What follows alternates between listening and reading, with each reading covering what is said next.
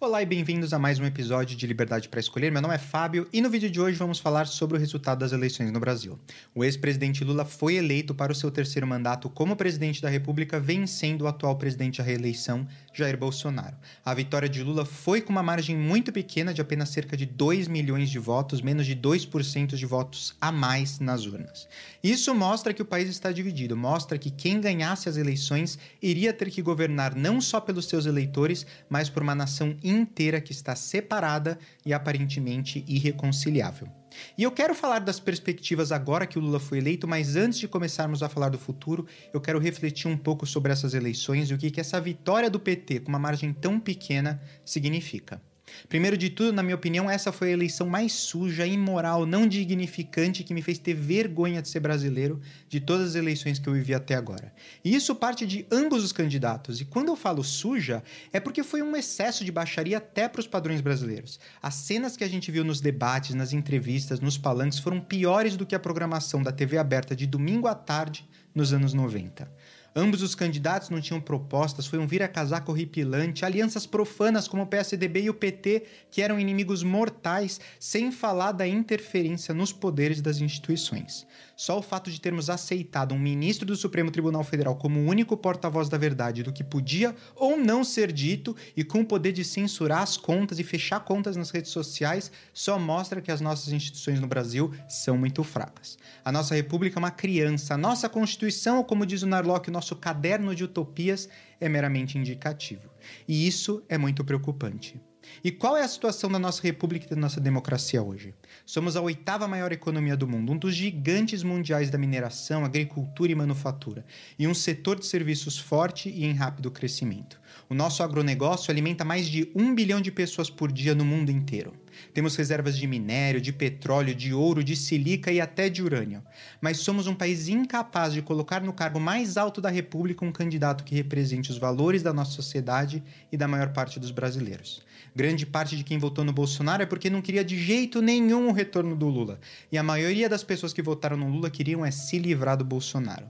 Que país é esse que há anos se vota no menos pior, que não consegue gerar candidatos novos, bem preparados, estudados e com valores morais claros? E essa divisão se mostra nas ruas. Logo após o resultado das eleições, o caos se instalou no Brasil. Para comemorar, apoiadores do Lula fazendo L saquearam e colocaram fogo em uma rede de supermercados no Rio de Janeiro. Ao mesmo tempo, caminhoneiros apoiadores de Bolsonaro fecharam as principais rodovias do estado de São Paulo para protestar o resultado das eleições. Até aquele momento, Bolsonaro não havia se pronunciado sobre o resultado das eleições e a mídia, obviamente, começou a cair em cima dele, dizendo que era uma obrigação como presidente se pronunciar. Mas Hillary Clinton, quando perdeu para Trump, não fez um discurso concedendo vitória para o Trump. Inclusive, passou mais de ano dando entrevista na CNN MSNBC falando que as eleições haviam sido roubadas por uma colusão entre o time do Trump e a Rússia, o que era obviamente uma mentira. Isso aconteceu nos Estados Unidos, onde as instituições são fortes, onde a Constituição sobrevive a mesma há mais de dois séculos. Imagina se acontecesse na nossa República da Banana. A verdade é que não, não existe uma obrigação dos presidentes fazerem um discurso concedendo vitória. Mas, obviamente, é de bom tom, mostra um respeito pelas instituições, mostra uma maturidade pessoal e política de aceitar o processo eleitoral. Eu fico feliz que no final Bolsonaro tenha se pronunciado e autorizado o processo de transição pacífico para o novo governo. O Brasil precisa de menos divisão e precisamos, claro, de menos políticos de estimação. Inclusive, um dos grandes argumentos de quem votou no Lula é que de que não tinham políticos de estimação, de que eles não eram bolsominions. Então, vamos falar do futuro e o que, que eu espero da esquerda e da direita no Brasil. O que eu espero da esquerda é que eles provem nos próximos anos que eles não têm viés, dois pesos e duas medidas, e que não têm políticos de estimação, que eles queiram o melhor para o nosso Brasil. E como fazer isso? Controlando, fiscalizando, fazendo oposição às coisas que o PT fizer que são erradas. Que eles não protejam e defendam o Lula e o PT usando medidas diferentes das quais usaram para medir o Bolsonaro. E de que medidas ruins eu estou falando? Por exemplo, um dos grandes escândalos de corrupção no governo do PT foi indicações políticas para as estatais. O Lula já falou que vai indicar para ser presidente da Petrobras o senador Jean Paul Prates, que, segundo o jornal Metrópolis, a indicação dele é um reconhecimento do PT do gesto político do senador que abriu mão de disputar as reeleições para o Senado em nome da aliança no Rio Grande do Norte. Ou seja, claramente o retorno das indicações políticas e da política de toma lá da Outro exemplo é o aumento do número de ministérios. Foram anos para conseguir diminuir o número de ministérios e reduzir o tamanho da máquina pública. Desde Michel Temer até a ala liberal da equipe do presidente Jair Bolsonaro, o Brasil conseguiu emplacar um enxugamento no número de ministérios que atualmente somam 23. Ao assumir o terceiro mandato de presidente da República, Lula planeja aumentar esse número para 35. Esses são apenas dois exemplos, mas poderíamos falar das propostas de, por exemplo, romper com o teto de gastos ou aumentar a dívida pública, enfim, todos os legados que vamos deixar para os nossos filhos pagarem a conta. Temos que ser vigilantes. E o que, eu espero da direita? A mesma vigilância e ainda mais oposição. A direita vai ter também que achar um novo candidato para daqui quatro anos fazer frente ao lulismo. A direita tem que abandonar o bolsonarismo e encontrar alguém que realmente tenha os valores da direita, do ponto de vista econômico e político. A direita precisa se unir e parar de se contentar com candidatos meia-boca de centrão. E falando em centrão, como ficaram os resultados das eleições no Congresso Federal?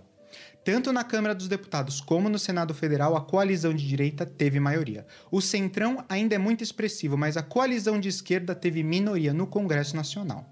Isso significa que Lula vai ter dificuldade para governar, passar leis e medidas que sejam muito radicais ou impopulares. Ele vai ter que comprar o Centrão com cargos políticos, indicações em estatais e ministérios. Mas essa é a fórmula PT de governar.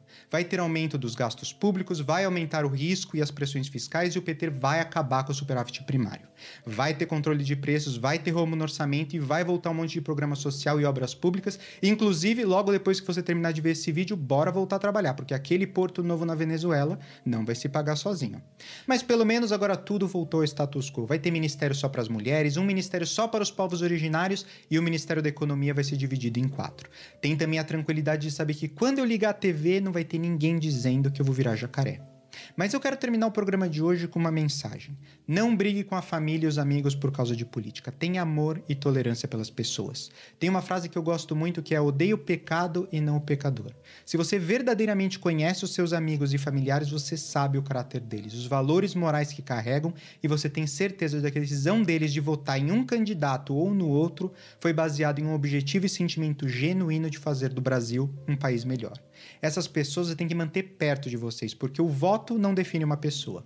Todos nós queremos o que é melhor para o Brasil e é através da conversa, dos argumentos e de vídeos como esse que eu faço é que vamos convencer e construir ideias e candidatos que podem realmente fazer a diferença no nosso país.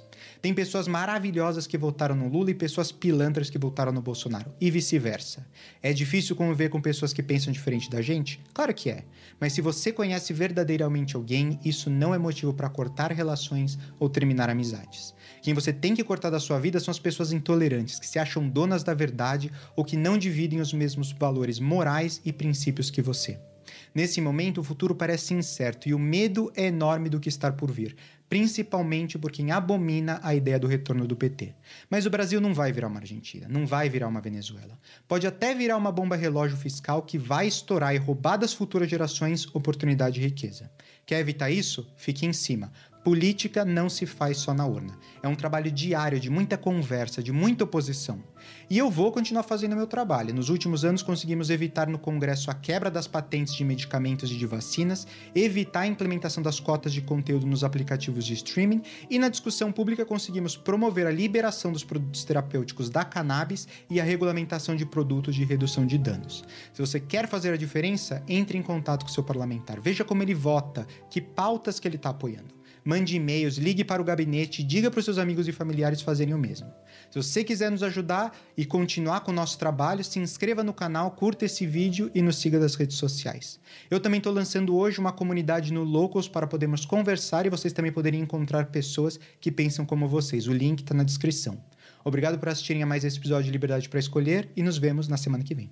Tchau!